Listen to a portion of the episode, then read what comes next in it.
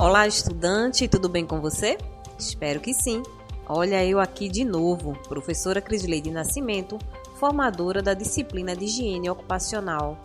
Nesta quarta e última semana, está sendo apresentado um conteúdo sobre a análise dos riscos e a legislação voltada à higiene ocupacional. Então vamos ao nosso último podcast. Nesta última semana de aprendizado, foi falado sobre as normas regulamentadoras, as famosas NRs, que farão parte do seu cotidiano daqui para frente. Pois bem, você já se perguntou como são criadas e atualizadas as NRs? Então vamos lá.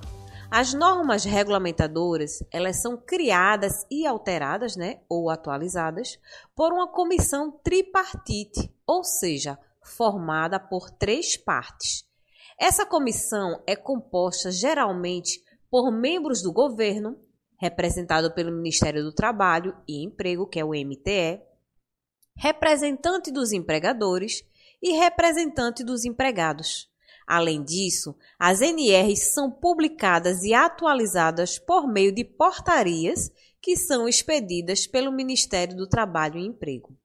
Os três tipos de representantes possuem o mesmo peso na decisão, porém, alguns pontos precisam ser observados para a criação ou atualização de um NR, levando em conta as necessidades tais como demanda da sociedade, necessidades apontadas pela inspeção do trabalho, órgãos governamentais, bancadas de empregadores e trabalhadores, compromissos internacionais, estatísticas de acidentes e doenças, entre outros.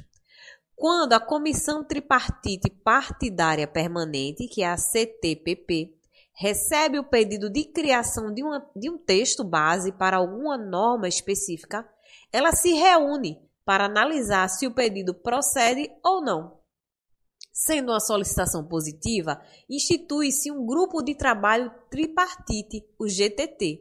Esse grupo é formado por pessoas especialistas no assunto. O primeiro passo na criação da NR é determinar o objetivo da norma e só a partir daí se passa para a fase de criação do texto inicial da norma. Depois do texto inicial criado, o mesmo vai para a consulta pública, normalmente no site do Ministério do Trabalho e Emprego. Na consulta pública, todos podem participar, mandando a sua contribuição a partir de sugestões sobre a norma. Passado o período de consulta pública, ela volta para a comissão tripartite, onde eles avaliam as contribuições e realizam os ajustes necessários. E a partir daí, pode ser sancionada pelo presidente da República. E se for sancionada, ela deve ser implementada. A partir da implementação, é dado um prazo para a adequação das empresas à nova ou atualizada norma. Só depois do prazo de adequação é que a empresa poderá ser penalizada caso não cumpra o que nela está determinado.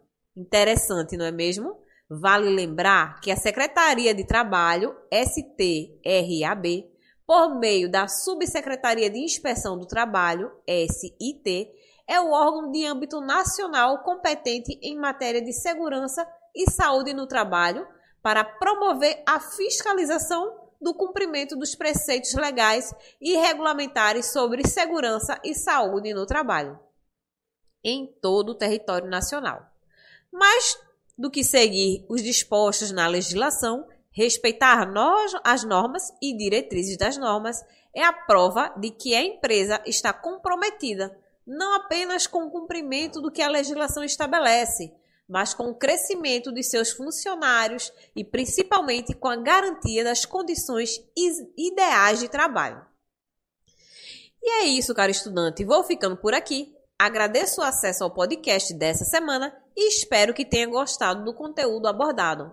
Agora é hora de voltar lá no e-book e dar continuidade ao conteúdo, combinado? Vamos lá, foco! Um grande abraço virtual e até a próxima oportunidade. Já estou com saudades.